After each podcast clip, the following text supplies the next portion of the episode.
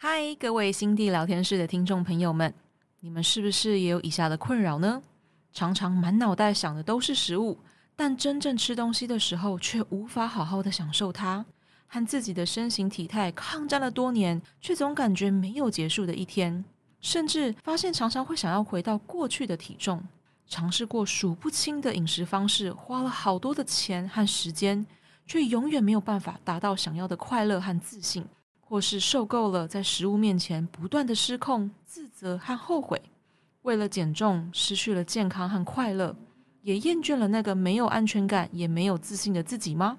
节目开始前，想和大家分享新地二零二三年新一季的一对一饮食自由陪跑班，将在二零二三年的二月六号正式开始招生。如果呢，上面的困扰也纠缠了你很久很久，因为节食文化让你感觉到走投无路，快要崩溃，请千万不要放弃，绝对有方法，绝对有出路。我自己呢，以及我所带领过的学生，都走向了饮食自由。现在，我们也希望可以带你逃脱那压抑又充满恐惧和罪恶感的饮食模式，给自己一个和身体还有食物和好、重新开始的机会吧。点击下方资讯栏，或是到新地的 IG 主页连结，填写 email 和姓名，加入我们的排队名单。二月六号早上九点开始开放限时一个礼拜的早鸟体验课程，原价一堂一千八百元的课程，早鸟期间只要八百元，限量二十位名额。透过全台唯一的一对一饮食自由课程，我将会教会你如何辨识侦查节食文化的操控。打破那反复烧钱又伤身的节食循环，享受和食物和平共处，还能够建立健康、自信和快乐的丰盛人生。现在就到下方资讯栏中加入排队名单吧。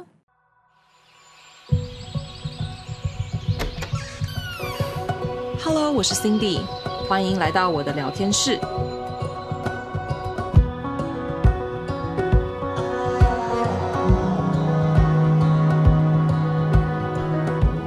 回到心地聊天室的第二季最后一集，大家可能会好奇呢，诶，不是才刚开始第二季，怎么就结束了呢？刚好呢，也趁第二季最后一集来和大家聊聊一开始主持心地聊天室的初衷，以及呢，和大家分享第三季还有未来的计划。其实一开始录制节目的时候，我是以五分钟聊聊营养医学相关的知识为出发点的。当时的我呢，还没有想过可以把直觉饮食、正念饮食，还有饮食自由的主题作为轴心。那有一大部分的原因呢，是我那时候认为啊，需要去聊大家想要听的内容来设计我的单元。但是越录越觉得自己好像是一个念书的旁白，没有热情。那单纯分享我过去十年的营养医学知识，并不能让我兴奋的想要开录每一集的节目。于是呢，在第二季开播之前，我就很认真的问我自己：诶，我喜欢的是什么？我是什么样的人？我喜欢聊什么？于是透过第二季的新开始，我勇敢的尝试不同节目的内容路线，尽量呢不再依靠逐字稿的方式来设计内容，而是可以真的放开的，真正和各位听众朋友们聊聊天，也能够从我的节目呢或多或少让喜欢新地的你们。能够从我所谈论、分享，还有我有兴趣跟喜欢的事情中来更加认识我。于是呢，第二季的节目中，我聊了关于自己喜欢爬山、亲近大自然的内容。从以前呢，美国担任经理职位，真正开始加入永续环保行列的小故事，也访谈了健身、营养、身体意象、身心灵成长、米其林评鉴，还有我喜欢的饮食自由的题材。所以真的很感谢大家这半年来陪我走过这样特别的旅程。从录制节目一年多来的过程中，我也学到了一些事，想要和大家来分享。我们一直以来被灌输的观念，就是认定一个跑道之后，要坚持努力不懈的前进。谈到放弃或是转换跑道，好像就是不好的。比方说，履历上看起来好像会觉得这个人没有什么恒心毅力。而一般人听着呢，也会觉得这个人好像没什么目标，但是很少人会认可说：“诶，你好勇敢哦！你能够在每个不同人生阶段中，全心全意的去察觉自己在经历不同体验，而产生的思维上和理念上的改变，去尊重这样子的改变，并且往新的方向走去。人生旅途中，你会面对到许多可以改变你思想、你所在意的事，还有你说话的事情，而不断的相信直觉，相信自己，跟随心之所向，去做那个宇宙呼唤你、吸引着你的事物，是一件勇敢而可敬的事。而这个勇敢的精神，在于我常常在饮食自由中提到的 unlearn，也就是放下的勇气。所以呢，我想今天的节目。我最想要和你们聊的是我自己从创业和生活中，以及从饮食失调走向饮食自由的康复过程中，那个不断 unlearn 和 relearn 的勇气以及信心。希望透过这个节目的内容分享，可以把这样子能量也传递给你们。我认为呢，unlearn 的勇气就像是认知到我们都需要相信，并且靠自己的力量。去游出那片汪洋大海，不再靠沿途的浮木，也就是各式各样的节食文化啦、饮食计划啦、成功的条件啊，还有规则等等。虽然过程中你可能会觉得游得很累很累，很想要找地方稍微休息扶着，或是呢你会觉得很没有安全感，会害怕自己没有足够的能力。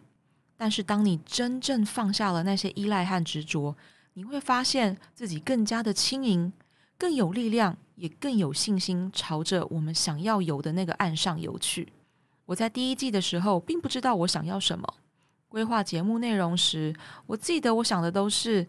别人想要我讲什么呢？我身为营养师，我应该要说什么呢？我的节目内容要如何获取大家的认同？还有大家想要听的会是什么内容呢？这其中从来都没有问过我自己，诶，我想要的是什么？我为什么要这么做？做哪些事情，录什么样子的内容，可以为我带来喜悦和成就感。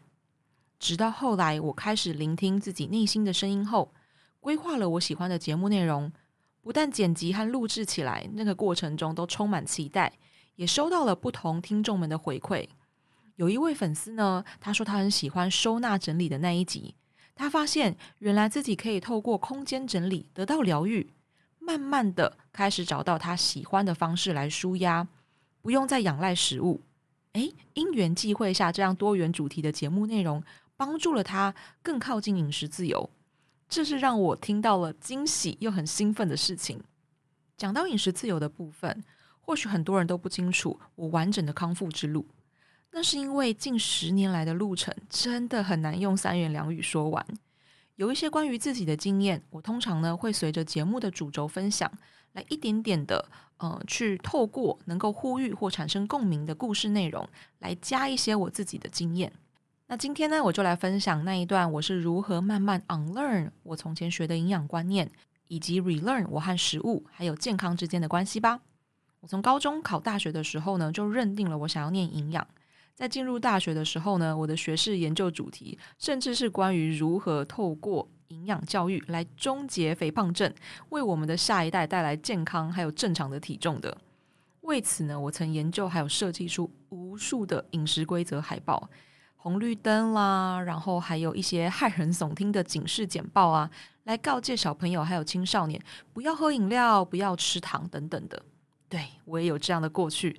而我呢，更是以身作则的，每天勤劳运动，只吃原型食物，每天呢少油、少盐、少糖的烹饪健康料理，也会到处和我身边的人去聊说，诶，不要吃垃圾食物啊，加工食品对人体的伤害啊，等等的，以为自己是在宣传福音，殊不知很多人其实都觉得自己好像在跟一个食物警察一起吃饭，超有压力的。到后来呢，有一集节目，我记得我有分享说，我在和大家一起吃披萨的时候，一个 party 上面，我会拿纸巾，大量的纸巾在为我的披萨吸油。这时候大家看了也会觉得有一种说不出来的不适感，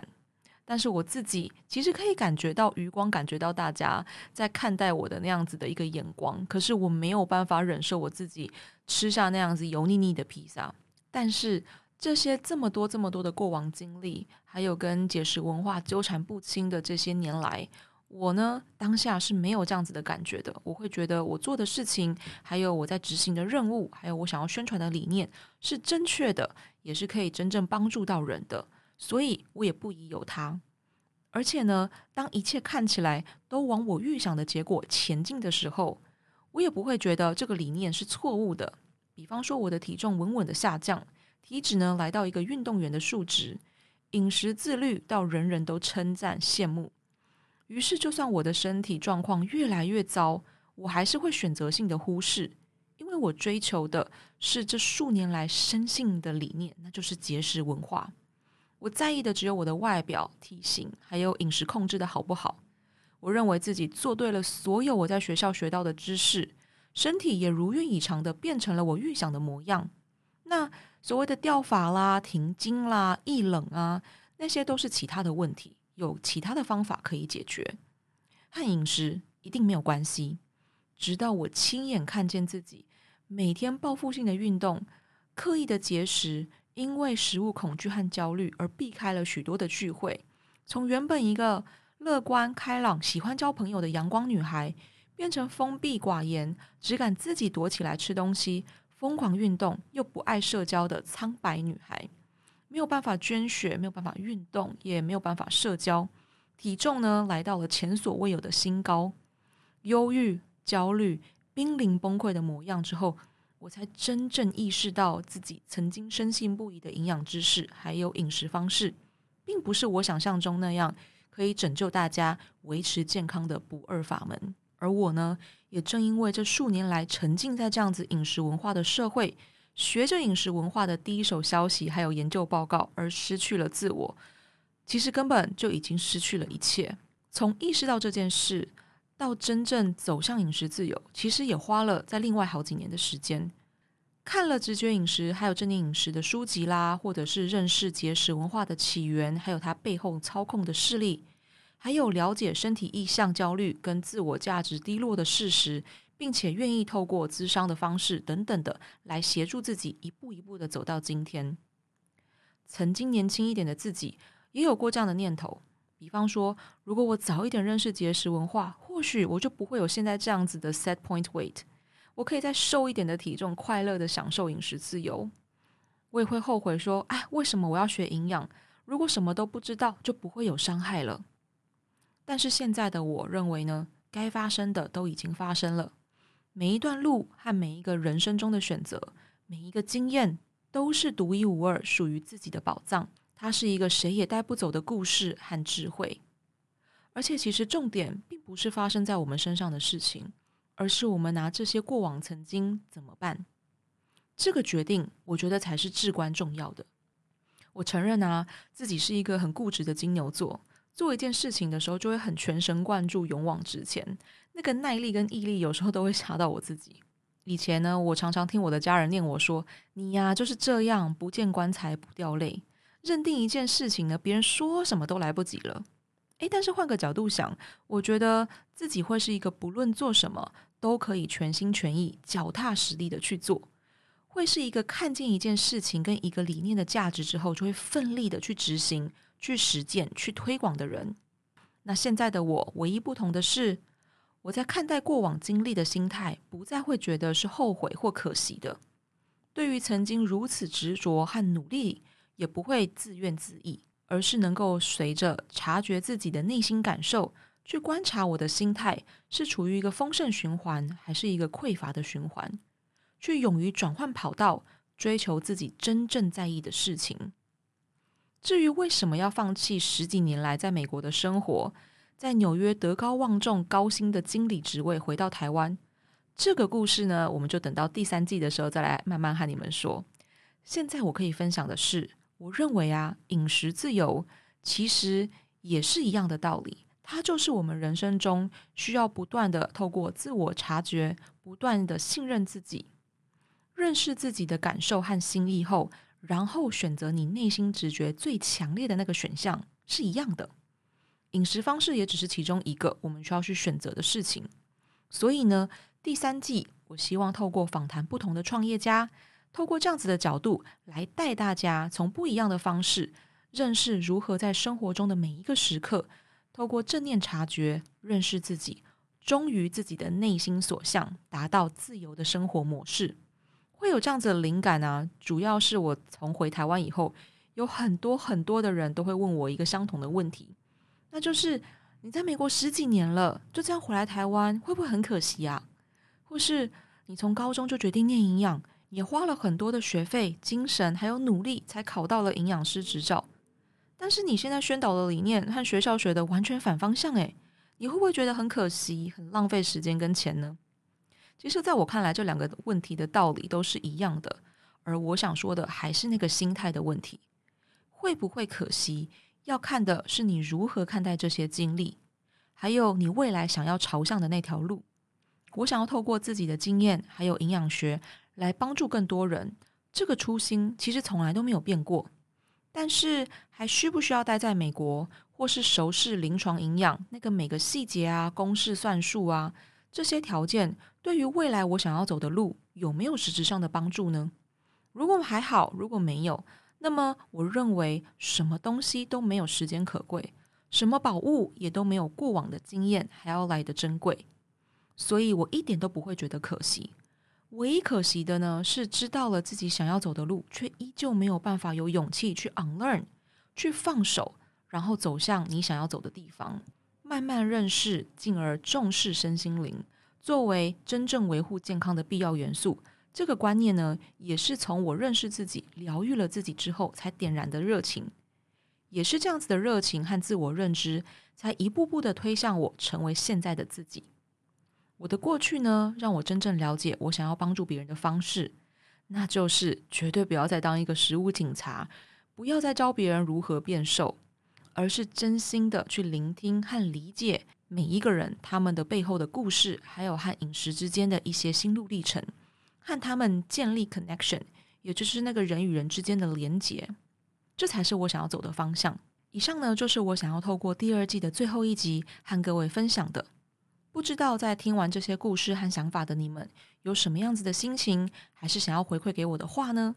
又或者你对于之后的节目中有没有什么特别喜欢，或者是想要我聊聊的议题，也都欢迎到我的 Instagram 心地营养师私讯留言给我哦。另外，很重要很重要的是，如果这个节目有陪伴着你，你也喜欢这个节目，忘记节目结束之后，到你收听的平台按下那个五颗星的评价，也分享给更多人哦。我们就第三季见喽，拜拜。